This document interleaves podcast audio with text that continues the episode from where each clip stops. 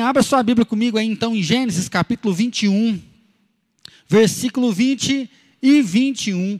Nós estamos falando sobre Agar. Se você está chegando hoje, né, é o primeiro domingo que você está junto com a gente aqui, né, assista os cultos. Hoje é o quarto sermão do livro, né, inspirado no livro do pastor Jeremias, quando as coisas vão de mal a pior. E o versículo então, Gênesis 21, do 20 e 21, nos diz o seguinte: Deus estava com um rapaz que cresceu, habitou no deserto e se tornou flecheiro. Habitou no deserto de Parã e sua mãe o casou com uma mulher da terra do Egito. Deus estava com um rapaz que cresceu, habitou no deserto e se tornou flecheiro. Habitou no deserto de Parã e sua mãe o casou na terra do Egito. Quando as coisas vão de mal a pior, nós finalizamos domingo passado dizendo: adapte-se a novos tempos. Se as coisas vão mal, se as coisas começam a piorar e a desgraça vem a cavalo, ou seja, ela nunca vem sozinho, ela vai só aumentando. Nós já meditamos então que Deus é soberano, que Deus é quem provê. Não machuque ninguém enquanto você está ferido. Abra o teu coração para o extraordinário. Nós vimos semana passada, então adapte-se a novos tempos, né? enfrenta o medo, levante-se e adapte-se. Tem muitas situações que não serão restauradas, tem sofrimento que não vai ser curado, mas nós podemos nos adaptar e viver, nós podemos adaptar e alcançar coisas novas do Senhor. Isso é o que acontece então com Agar. Agar e Ismael, seu filho, são expulsos de casa, rejeitados. A aparência, então, é um pai Abraão, né, rejeita ele, renega ali o seu filho e manda o filho embora para o deserto. E aí você tem uma escrava que agora fica livre, mas rumo à morte, e um filho que agora se torna órfão, ou seja, um filho que não tem pai, um filho que está andando com a sua mãe com um pouco de comida até o momento que acaba a comida e os dois estão à beira da morte. Aquele que vivia com o pai, aquele que tinha comida na hora certa, aquele que tinha um alimento, aquele que tinha uma segurança para o futuro, porque o pai era rico, agora ele está no deserto. É, a vida mudou drasticamente. A vida de Agar e de Ismael mudam drasticamente, porque agora eles estão à beira da morte. E quando o menino está chorando, o anjo fala: Levanta, mulher. Eu ouvi o choro do menino, eu vou ser com vocês, já falei lá atrás. Da mesma forma que eu falei que o menino seria como um jumento selvagem, que ia brigar com todos, todos brigariam com ele, mas eu ia fazer dele uma grande nação, eu vou continuar cuidando de vocês, então levanta. Naquele momento, Agar ela enxerga um poço, e aí o texto não narra, mas provavelmente Agar vai tirar água desse poço, vai dar para o menino, eles vão estabelecer uma moradia ali no deserto. Agora eles têm um poço, eles têm uma fonte de renda. Então provavelmente eles vão trocar essa água, eles vão barganhar essa água, eles vão viver. Pastor Jeremias vai até falar, provavelmente Ismael vira um flecheiro, porque tem que defender o poço. Porque quem tem posto no deserto pode ficar rico, quem tem posto no deserto vai enfrentar inimigos. E aquele menino, ele vira agora um flecheiro. E aí os dois versículos finais da história diz o que? Ele habitou no deserto, ele vira flecheiro. Então assim, a vida segue. A vida acontece para Ismael, ele está vivendo, ele tem agora a profissão, ele tem agora o seu sustento, ele tem algo que o define, ele não é mais o filho de Abraão, ele não é mais o filho da escrava, ele não é mais o filho não da promessa, mas agora ele é flecheiro. E aí a sua mãe o case, o casamento dá seguimento à vida. Ou seja, casa, depois que casa, vai ter filho, vai ter neto, vai ter bisneto, quem sabe, e depois vai morrer, mas a vida da família continua, a vida do povo continua, porque o casamento dá o seguimento. Então adapte-se a novos tempos, por quê? Porque a configuração familiar mudou vive com o pai e agora é rejeitado, vai morar no deserto. Você, casadinho de novo, só no love em casa, só no amor, teve a brilhante ideia de ter filho e agora tem uma boca chorando. Se foi igual o Henrique, tem duas bocas chorando em casa dele, assim. E aí você descabela: o que, que eu vou fazer? Né? Muitos casais agora, quando estão tendo um filho, começam a ficar desesperados, porque a mãe cuidava de dois, de três, de cinco, agora para cuidar de um só, o casal fica perdido, desorientado aquilo que é uma bênção cresce, né? E aí a configuração da sua casa mudou. Você tem um adolescente rebelde, um adolescente que ama ficar no quarto, um adolescente que não quer te respeitar, um adolescente que se rebela contra você, que às vezes briga contra você. Nós estamos falando de casamento desgastado. E agora? Até quando que eu vou ficar com esse casamento desse jeito? Até quando que eu vou empurrar esse casamento desse jeito? Ah, é por causa dos meus filhos que eu estou fazendo isso. É por causa dos meus filhos que eu vou enfrentar mais um pouco, eu vou seguir mais um pouco. Sem falar, às vezes é o seu caso, o casamento acabou. Divorciou agora na pandemia, divorciou já há algum tempo, coração está machucado, coração está ferido, não queria que isso tivesse acontecido. Eu nunca pensei que eu passaria por uma coisa dessa. É desesperador olhar para a vida e ver como a vida machuca, como a vida fere. Sem falar de família misturada. Às vezes a sua família é misturada, a sua mãe está com outro rapaz que não é o seu pai, você tem um, dois irmãos e cada um é de um pai diferente, ou às vezes o seu pai e sua mãe trouxe um filho novo para morar em casa e agora você perdeu o seu lugar. Você, às vezes, filho mais velho, aparece um filho mais novo do nada e você deixa de ser o queridinho, a estrela da família e agora começa a rolar ciúme, começa a rolar intriga. Nós queremos achar o nosso lugar. Sem falar quando dentro da família entra drogas, gravidez na adolescência, quando a morte chega, o sofrimento vem, a doença vem e prostra o nosso lar. Aquele que trabalhava tinha um sustento, agora não pode trabalhar, não tem um sustento. Ou seja, a vida dá uma empacada. E aí, como que nós olhamos para isso? Quando as coisas vão de mal a pior, a pior, onde fica o seu coração? Hoje nós vamos finalizar essa série. Eu queria pensar com você algumas coisas.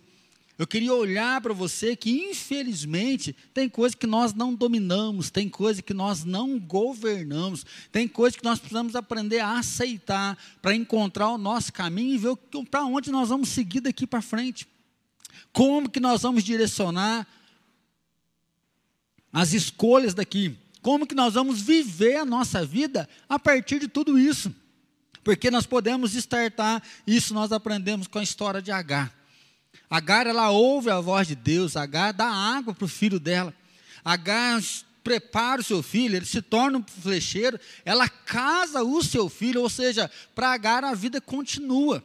Para Agar a vida segue em frente. Tem feridas, tem machucado, tem dores, mas eles não abandonam a vida. Para que casar o meu filho se ele foi abandonado? Olha que desgraça que a família, olha que desgraça que fizeram com a gente. Não, Agar casa o seu filho e a vida continua. Para a gente pensar então em dois pontos hoje. Primeiro, pare de colocar a culpa nas pessoas e siga em frente.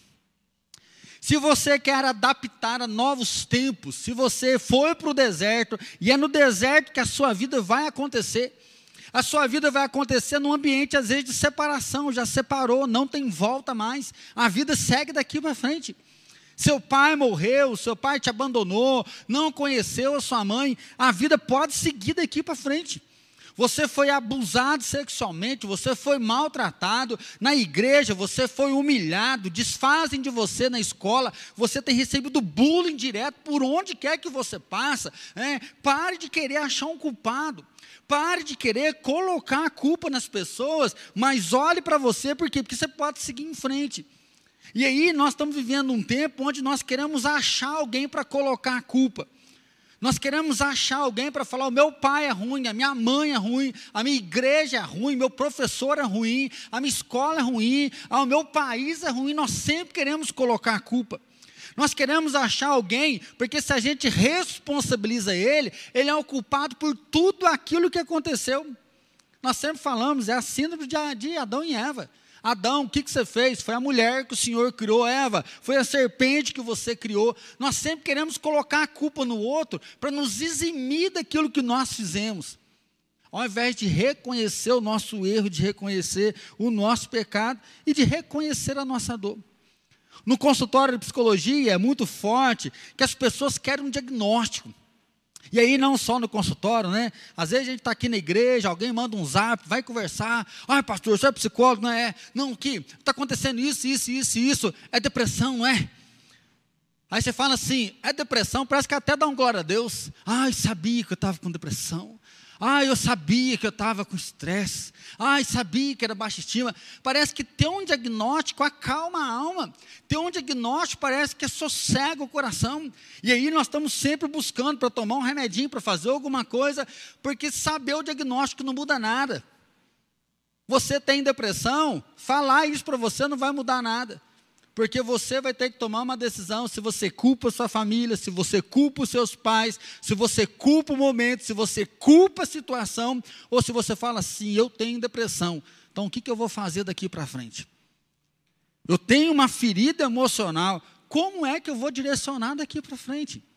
Agar podia falar: Deus, onde se viu o senhor permitir fazer uma coisa dessa comigo? Deus, olha o que, que o senhor fez com a gente, o senhor nos abandonou. Deus viver no deserto, fala sério. Não, tem um poço, tem água, tudo bem, tem que tirar água do poço, mas como que nós vamos viver?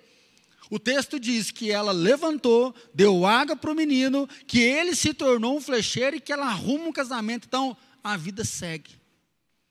Não estou dizendo que nós não temos que buscar o direito de justiça, nós temos direito de buscar a justiça. Por isso que o apóstolo Paulo em Romanos vai dizer que nós devemos dar lugar à ira, mas que a vingança pertence ao Senhor, porque é Deus quem cobra. É Deus que vai pesar a mão como justo juiz, é Deus que vai fazer justiça pela nossa causa. A nossa justiça vem dele. Ele é o Senhor poderoso, ele é o Senhor que pesa da forma correta. Mas além de buscar justiça, nós vamos pensar o que é que nós vamos fazer. O bispo J.B. Carvalho, ele diz assim: o futuro não é algo que vai acontecer, é algo que você faz acontecer. O futuro não é algo que vai acontecer, é algo que você faz acontecer. O que é que você vai fazer quando as coisas vão de mal a pior? Qual é a sua decisão né? Qual é a resposta que você vai dar para você? Qual é a resposta que você vai dar para Deus? Qual é a resposta que você vai dar para Jesus? Eu estava orando aqui para a gente poder iniciar a mensagem, e no meio da oração lembrei do texto: Vinde a mim, todos que estáis cansados e sobrecarregados, porque eu vos aliviarei. Tomai sobre vós o meu jugo, aprendei de mim, e encontrareis descanso para a vossa alma. Jesus ele faz um convite: vinde a mim o cansado, vinde a mim o sobrecarregado, toma sobre você o meu jugo, porque ele é suave, aprende de mim e você vai ter descanso. O que Jesus faz é um convite. Um convite àquele que está cansado, um convite àquele que está sobrecarregado, um convite para aquele que não aguenta mais de peso. E aí é muito forte, porque se você for ver o jugo, ah, o jugo não era a ideia só de sofrimentos que nós vivemos carnalmente. Mas a ideia do jugo é tanta regra, tanta lei, é você servir muitas vezes na igreja por obrigação. Jesus fala: olha, o meu fardo é leve. Servir o meu pai, por mais que tem luta, tem dificuldade, é leve, porque eu vou estar com vocês, então aprenda de mim. Jesus ele não fica assim, olhando para as pessoas, ai, não aguento mais, ai, não estou dando conta, foi Deus que fez isso comigo, é o ministério, é trabalhar na célula, é minha família, é o meu marido, ai, não aguento mais. Jesus falou: olha, vinde a mim quem está cansado. Olhar para o culpado não deixa você movimentar, porque quando você olha para o culpado, você quer que o culpado mude. Meu pai fez isso, meu pai não me ama, meu pai não me dá atenção, meu pai não olha para mim, e você foca nele, ele é o culpado, quem tem que mudar é ele, e às vezes você está certo. Seu pai é o culpado, a sua mãe é a culpada, mas o que, que você vai fazer com a sua vida? Eu sempre comento aqui que algo que me marcou muito na faculdade é que geralmente as pessoas que foram machucadas sexualmente, abuso, né, foram espancados na infância, eles se tornam abusadores, espancadores quando crescem. Então, meu irmão, ao invés de você ficar achando alguém para colocar a culpa, veja o que é que você vai fazer. Você pode achar um caminho diferente. Você pode seguir um caminho novo, você pode fazer uma nova escolha, você pode viver algo novo para você pastor Neil Barreto, esse dia está falando, eu achei muito forte. Ele fala assim: que como pais, nós não deixamos os nossos filhos se frustrarem. Você ia de a pé para a escola, agora seu filho vai de carro. Você trabalhou cedo, pagava um gás, pagava uma água, às vezes foi até estudar à noite para trabalhar o dia inteiro. E agora o seu filho não quer nem lavar um prato dentro de casa porque você nunca pediu para o seu filho lavar um prato. O seu filho agora já está grande, sua filha está grande. Fala assim: eu não sou obrigado a fazer isso. Você fala, meu filho, me ajuda. Eu falo, que ajuda não, o problema é seu, você é obrigado a fazer isso para mim. E aí nós vemos filhos que nunca se frustraram, nunca passaram apuro. Você já se frustrou, você teve que tomar uma decisão, você teve que seguir em frente. E hoje você olha para a vida com maturidade porque doeu. E agora você não deixou o seu filho passar por nenhum sofrimento, você livrou o seu filho de todas as dores, de toda a problemática. E agora, quando ele enfrenta uma aflição, ele desiste. Ele não quer conversar mais ele se isola, ele bloqueia os seus amigos, ele não tem vida mais, ele não dá conta de seguir em frente. E aí, se é para escolher uma profissão na faculdade, ele fica desesperado. Se é para enfrentar alguma coisa, ele fica desesperado. E às vezes ele só quer beijar na boca, assumir o controle da vida dele, mas não assumir responsabilidade. Então, meu irmão, pare de falar, ah, porque meu filho não ajuda, ah, porque meu filho não faz isso, ah, porque a geração é isso, ah, porque a geração é aquilo. O que é você, como pai, pode fazer para investir na vida do seu filho, para que ele possa florescer? O que é que você pode fazer para cuidar do seu filho, para sustentar o seu filho, para disciplinar, para exortar, para consolar, para que seu filho venha florescer e viver? Então, habitou no deserto e tornou um flecheiro. Você vai ter que aprender novas habilidades. Você que vai ter que aprender a fazer novas coisas. Porque às vezes as coisas dão errado, nem sempre as coisas dão certo. Às vezes nós vemos pessoas que estão dando tudo bem na vida, mas nós não conhecemos o que aconteceu antes na história. Estava lendo a história de um alpinista que tentou escalar o Everest três vezes.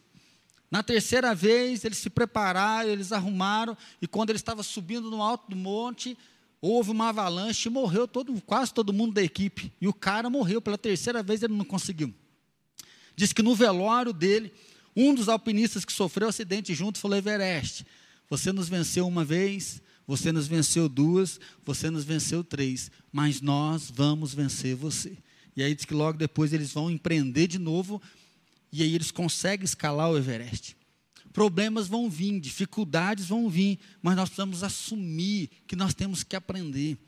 Assumir que nós precisamos de alguém. O texto aqui não relata, o texto fala que ele aprendeu, ou seja, ele se tornou um flecheiro. Pastor Jeremias vai falar que provavelmente a mãe ficou ensinando, é aqui, assim que faz, assim que faz, assim que faz. Ou seja, aprendeu tendo que se defender, aprendeu tendo que cuidar do poço, aprendeu a virar a gente, tendo que trabalhar, tendo que exercer. Salmo 108 diz, 128, que do suor do teu rosto comerás, feliz será e tudo te irá bem. Então, assim, nós temos que nos adaptar a novos tempos, aprendendo coisas novas aprendendo maneiras de relacionar, maneiras de conviver um com o outro. O Magno estava ministrando hoje de manhã. Nós falamos juntos somos melhores, nossa, mas agora nós estamos separados. Nós temos que nos adaptar a esse novo tempo de estar aqui no templo, você na sua casa, e saber que nós ainda estamos conectados. Que ainda é possível ter comunhão, ainda é possível ter união, porque o nosso amor é muito maior do que a presença. O nosso amor é muito maior do que a nossa celebração. O nosso amor está ligado em Jesus. E Romanos diz: nem morte, nem vida, nem anjo, nem principados, nem poderes, nem altura, nem qualquer autoridade pode nos separar do amor que está em Cristo Jesus. Então não é porque nós não estamos presencialmente juntos que nós não estamos juntos, porque nós estamos ligados no amor de Jesus. Então, meu irmão, você precisa aprender. Você precisa depender de gente. E aí, eu não sei se você está me ouvindo, você acha que você dá conta sozinho. Às vezes você acha que você é bom o suficiente, que você não precisa dos seus pais. Às vezes você é jovem adolescente, se acha tão bom que você acha que não precisa dos seus pais. Você não tem coragem de morar fora sozinho, de bancar suas contas. Você não é obrigado a nada para os seus pais, mas você vai lá pegar o dinheiro, você vai pegar as coisas, você come na sua casa. Você não tem coragem nem de lavar o prato que você come. Mas você depende de gente, com pessoas nós somos melhores. E aí o nosso tema esse ano ele mostra muito isso. Junto nós somos melhores. Como igreja hoje, se não fosse algumas pessoas para nos ajudar, nós não estaríamos com você aí do outro lado. O o pastor Platini, fez um trabalho fantástico de nos ajudar a poder ter. Hoje está o Natan e o Jacques aqui, correndo atrás, deu eco, e agora como é que a gente faz? Já é um problema, nós temos que aprender para o próximo dia que o Vini não estiver aqui, para a gente conseguir solucionar. Garela do Louvor tem vindo, está revezando, todo mundo está junto aqui. Tem pessoas que falam assim, ah, eu vou esperar esse negócio passar para ir na igreja. Tem, um monte, tem uma galera que vem direto, que corre o risco de se contaminar.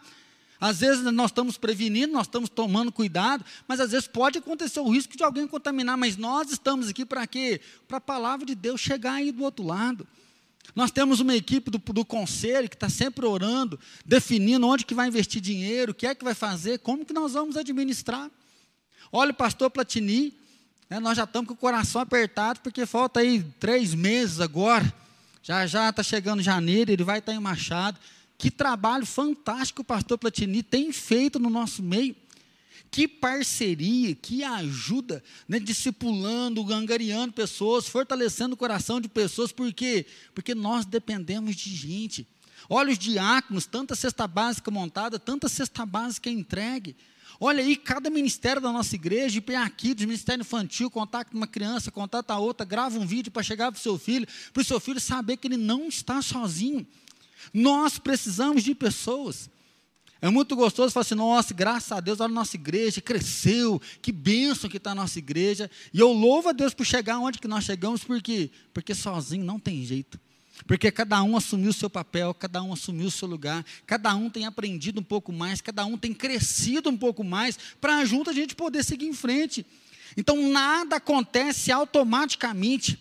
Nada acontece sozinho. Então valorize as pessoas que estão com você. O sucesso nunca vem sozinho, ele vem acompanhado porque porque tem muita gente caminhando. Olha as nossas células, até hoje tem líderes orando pela sua vida. Você assim, ah, eu já parei de ir no Zoom. Ah, eu não quero saber desse negócio do Zoom. Você sabia que o seu líder está orando pela sua vida? Você sabia que o seu líder liga, pastor, estou preocupado, o pessoal não quer participar, o pessoal está desanimado, o que, que eu faço, pastor?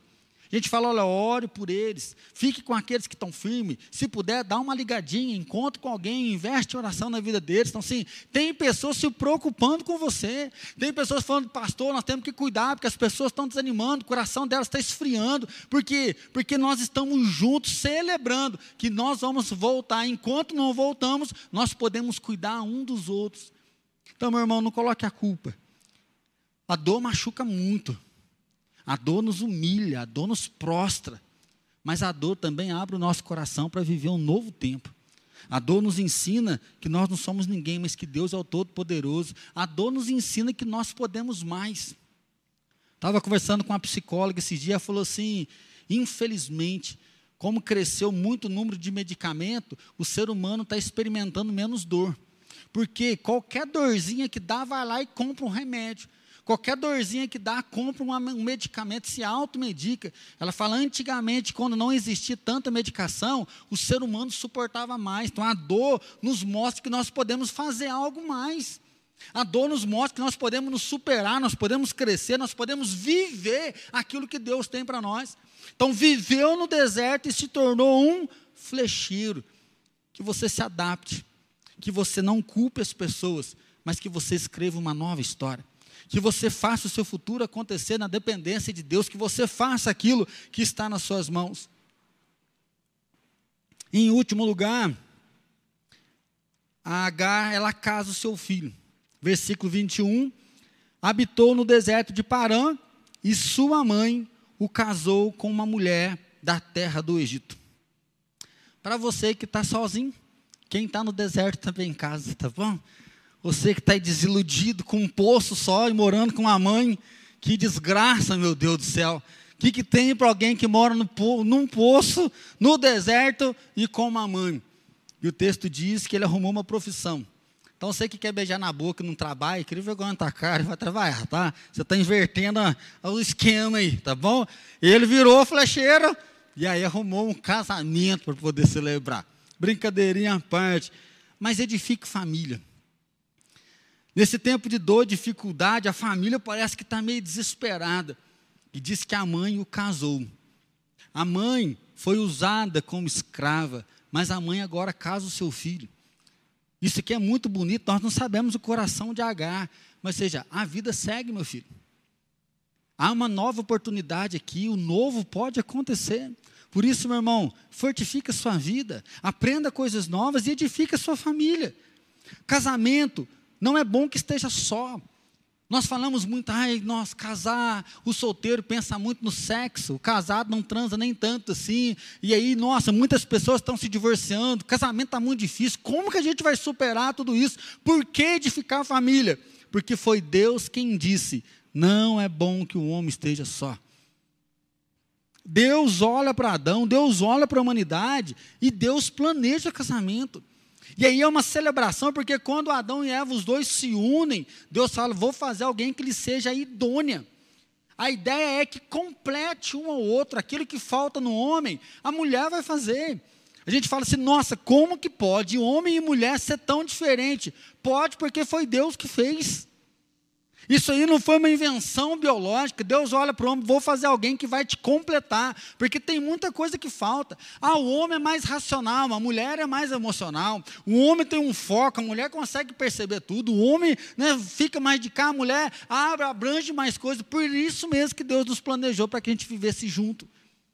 Só que Satanás vem deturpando tudo para ficar homem com homem, mulher com mulher, para ficar pessoas que vão vivendo uma relação né, junto. Estava lendo um livro, achei muito forte que ele fala que muitos casais foi feita uma pesquisa por uma organização que não é religiosa, falando sobre muitos divórcios e chegar numa estatística muito grande que aproximadamente 50% das pessoas que vão morando junto sem se casar, quando se casa, elas se divorciam.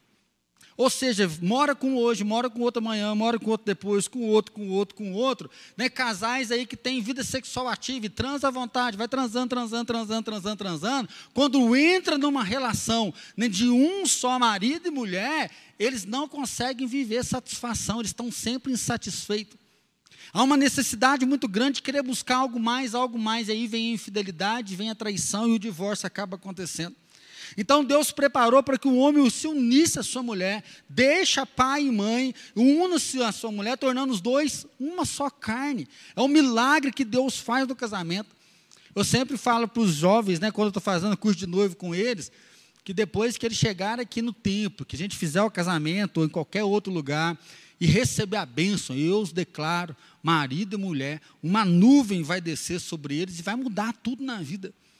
E isso é algo muito louco, porque quando a gente vai casar, ai, mas eu vou lá na casa da minha mãe, ai, porque lá as coisas na minha casa dão um negócio na gente. Mas depois que a gente casa, confessa aí, a gente não quer ir na casa do pai com a mãe da gente de jeito nenhum. A gente quer ir lá, almoçar, né, comer um churrasquinho, tomar um cafezinho, dar um oi para o pai, dar um oi para a mãe, mas depois de um tempinho a gente quer vazar, a gente quer vir embora para a casa da gente. Por quê? Porque agora nós temos uma família, porque agora nós temos um lar, porque o milagre de Deus veio para nós. Foi Deus que disse: até que a morte os separe. Então, meu irmão, aproveite a pandemia para você edificar sua casa. Edificar sua casa onde? Nos alicerces da família. Deus planejou o casamento. Casamento é uma união que nos faz melhor. Casamento é uma união que nos completa. E o casamento é algo que nós vamos levar até a morte. Nós vamos honrar um compromisso de fidelidade, nós vamos honrar um compromisso de honestidade, nós vamos honrar um compromisso de transparência, de integridade. E nós vamos viver até que a morte separe. Nós vamos construir a nossa casa sobre a rocha. Nós vamos construir a nossa casa sobre um Deus que é poderoso e que ninguém vai poder dividir isso. Então você que é pai, ensina o seu filho. Você que é mãe, aproveita esse momento para falar: é errado ficar, é errado transar antes do casamento. Ah, mas o meu filho tem que escolher o que ele quiser, porque eu não quero intrometer na relação amorosa dele, porque eu tive a minha. Meu irmão, errais não conhecendo as Escrituras.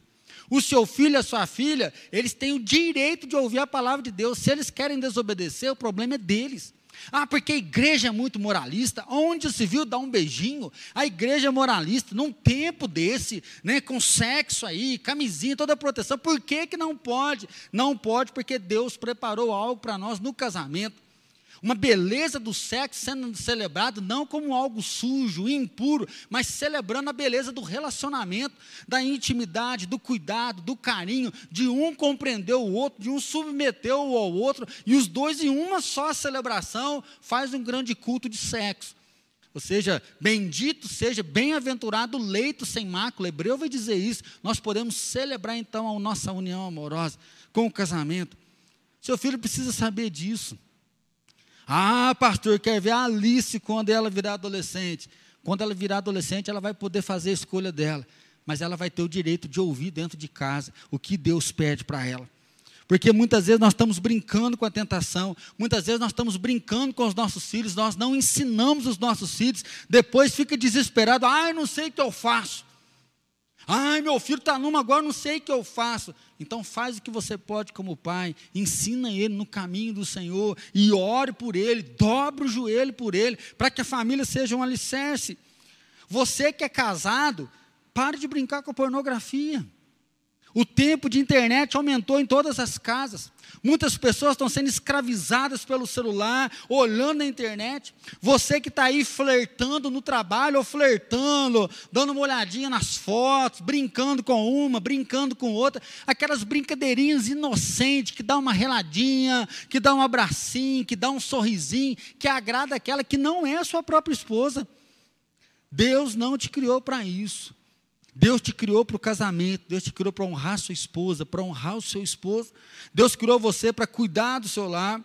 Você que não está casado, né? você que está brincando com a sua sexualidade. Você que é jovem, você que é adolescente, às vezes até foi abusado dentro de casa e agora vive numa vida de pornografia, numa vida de masturbação, vive numa vida do silêncio não conversa com seus pais, você se isola e busca ajuda só naquilo que não é de Deus, edifica sua casa. Busque ajuda, ande com quem vai andar com você, ande com quem vai ajudar você, edifica sua família. Criado num lar que nunca teve amor, criado num lar que nunca teve carinho, não acredita que alguém possa gostar verdadeiramente de você. Ismael casou no deserto, sua mãe o casou com uma mulher do Egito. Às vezes nós achamos que as coisas não vão dar certo para nós, mas Deus pode surpreender a nossa amizade. Eu assisti um filme de romance esses dias, uma comédia romântica, até esqueci o nome, está no Netflix aí. O cara ele tem uma doença muito grave, doença não, ele ficou paraplégico, não, não mexe da cintura para baixo. O cara muito rico, milionário, e ele é muito rancoroso, amargo, ele não quer conversar com ninguém. E a mãe contrata uma cuidadora, e essa cuidadora é meio louquinha, desprocada, e ela vai brincando, brincando, e ela consegue quebrantar o coração desse rapaz. Só que quando vai chegando bem no final do filme, ela descobre que ele falou para a mãe dele assim, que ele dava seis meses, se não me fala a memória, quando passasse o inverno, ele ia para um país que é permitido dar aquela injeção letal ele ia cometer o suicídio, que ele falou assim, eu não quero viver numa cadeira de rodas. E aí os dois se apaixonam, e aí ela confessa o amor dela por ele, ele é obrigado a confessar o amor dele por ela, mas no final do filme ele diz, eu amo você, mas eu não vou conseguir ficar sentado na minha cadeira, enxergando você bonita todos os dias. Ela fala assim, eu queria que você estivesse comigo, mas pelo fato de você estar na cadeira, você não é menos homem. Eu quero caminhar minha vida inteira com você. E aí, como todo filme, para deixar a gente apreensivo, vou contar o spoiler para você, para fechar na mensagem. Ele comete o suicídio e deixa ela sozinha. Ele não teve coragem de viver uma vida junto com ela, sentado na cadeira de roda, e preferiu a morte. Olhando para esse texto de hoje, eu acho muito forte, porque nós estamos preferindo o suicídio. Você que é adolescente, jovem, às vezes acha que é melhor tirar sua própria vida do que encarar suas dores, você acha que não vai dar conta. Um grande número de adolescentes tem se cortado, se automutilado, porque a dor de viver está muito pesada. Muitas pessoas têm planejado suicídio e até tentado suicídio, porque a dor é muito grande. Muitas pessoas têm vergonha dos seus erros, vergonha do seu passado, e ao invés de procurar ajuda a acertar, procura o erro cada vez mais. Muitas pessoas acham melhor abandonar, largar, separar, dividir, ao invés de confessar o seu erro e olhar para Deus, que Deus é o Todo-Poderoso. Então, meu irmão, se adapte a novos tempos. Não culpe as pessoas, mas faça algo. Levante-se Viva o seu futuro. Construa o seu futuro agora. Ah, o meu pai é muito ruim para mim. Se o seu pai não muda, mude você que é filho. Dobre o seu joelho, seja um filho exemplar. Ah, porque minha mãe que tem obrigação de me dar as coisas. Sim, sua mãe tem obrigação. Mas seja um filho que dá as coisas para sua mãe, porque quem sabe através da sua vida Deus pode mudar ela. Ah, para mim não tem mais chance, para mim não tem mais jeito, eu sou sozinho. Jesus falou: Olha, eu estarei com você todos os dias, eu estou com você até a consumação do século. Vinde a mim, todos que estáis cansados e sobrecarregados, e eu vos aliviarei. Tomai sobre vós o meu jugo e aprendei de mim, e encontrareis descanso para a vossa alma.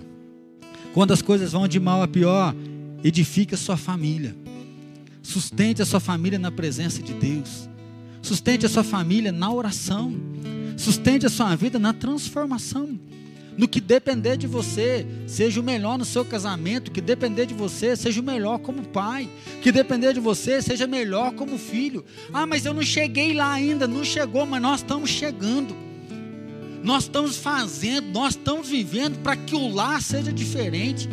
Ah, mas o povo hoje está com o coração tão duro. Sim, o povo está com o coração tão duro. Mas eu não preciso estar com o coração duro. Você não precisa estar com o coração duro. Porque o nosso Deus é um Deus poderoso e Ele ainda faz milagre. Nós vamos louvar o Senhor com mais um louvor aqui.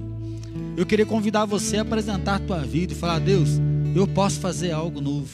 Eu posso ser diferente eu posso ter uma cabeça diferente, eu posso aprender algo novo, eu posso construir uma nova história. E aí o que nós não podemos é Deus que vai fazer. O que nós não pudermos é Deus que vai fazer, é Ele que vai operar, porque o possível está nas nossas mãos, mas o impossível está nas mãos daquele que é todo poderoso. Então aproveita esse momento para você orar, para consagrar, para colocar sua súplica diante dele, porque Ele é o todo poderoso. Senhor Jesus, nós dizemos sim ao teu chamado. Vinde a mim, todos que estáis cansados e sobrecarregados, eu vos aliviarei. Aprendei de mim, que sou manso e humilde de espírito, e encontrareis descanso para a vossa alma. Jesus, nós dizemos sim à tua voz. Nós lançamos agora para o nosso coração, nós nos colocamos prostrado aos teus pés, declarando que o Senhor é rei, que o Senhor é Deus, que o Senhor levou as nossas feridas, que o Senhor levou as nossas dores Jesus, nós declaramos que o Senhor é por nós, e se o Senhor é por nós, ninguém pode nos impedir. Jesus, nós não queremos viver uma vida de amargura, nós não queremos viver concentrado na nossa dor. Jesus, nós queremos sim o teu bálsamo de cura em nós, para poder seguir em frente, fazer aquilo que compete a nós, como esse louvor que diz: Eu vou construir minha vida em ti. Senhor Jesus, nós clamamos agora a tua presença santa em cada casa, em cada família agora. Pai, nós nos unimos força para ligar diante da tua presença o nosso clamor, para declarar, Pai, que nós não somos daqueles que desistem, daqueles que vacilam, daqueles que retrocedem, mas nós somos daqueles, ó Pai, que renova suas forças no Senhor. Nós somos daqueles que saem andando, chorando, semeando, sabendo que nós voltaremos, ó Pai, com júbilo, ó Pai, no nosso arraial. Pai, nós somos daqueles, ó Pai, que vão caminhar, crendo no teu pastoreio, crendo no teu cuidado, sabendo que o Senhor prepara, ó Deus, uma mesa na presença dos nossos adversários, sabendo que no vale da sombra da morte o Senhor está presente, sabendo que o Senhor cuida de cada um de nós e que a tua vontade é boa, é perfeita e é agradável. Ó Deus, quando as coisas vão de mal a pior, nós firmamos a nossa fé em Ti e dizemos: Nós estamos prontos. Pai, nós não somos meninos agitados de um lado para o outro, nós não somos daqueles, ó Pai, que ficam mudando, ó Pai, toda hora que uma situação acontece, mas o nosso coração está alicerçado na rocha, a nossa vida, ó Pai, foi fundamentada no Senhor, o Senhor é o nosso fundamento, o Senhor é a nossa força, o Senhor é o nosso fôlego, Pai, em Ti nós sabemos que o choro dura uma noite, mas a alegria, ó Pai, renova cada manhã manhã. Ó Pai, nós sabemos que no Senhor os dias podem ser maus, mas a alegria do Senhor é que nos dá força para caminhar, a alegria do Senhor é que nos dá força para vencer. Pai, no Senhor nós renovamos a nossa força, mesmo no dia de despedida, no dia de luto, no dia que a morte bate na nossa casa. Nós sabemos que no último dia nós ressuscitaremos. Nós sabemos, como o Senhor disse para o ladrão: ainda hoje estará comigo no paraíso. Deus, nós estamos com os pés alicerçados aqui na terra. Nós somos sal da terra, nós somos luz do mundo. E nós vamos continuar refletindo na tua glória, refletindo na tua majestade, chorando em alguns momentos, ó Pai, passando por tribulações, por angústias, mas em todo momento nós estaremos juntos, nós estaremos unidos, nós estaremos aprendendo, nós cresceremos, Pai nós aprenderemos coisas novas, viveremos o novo do Senhor, constituindo as nossas famílias, sabendo que o Senhor, Pai, vai voltar, sabendo que o Senhor vai nos resgatar, sabendo que o Senhor que prometeu, Pai, é o Senhor que está guardando o nosso tesouro até o dia final.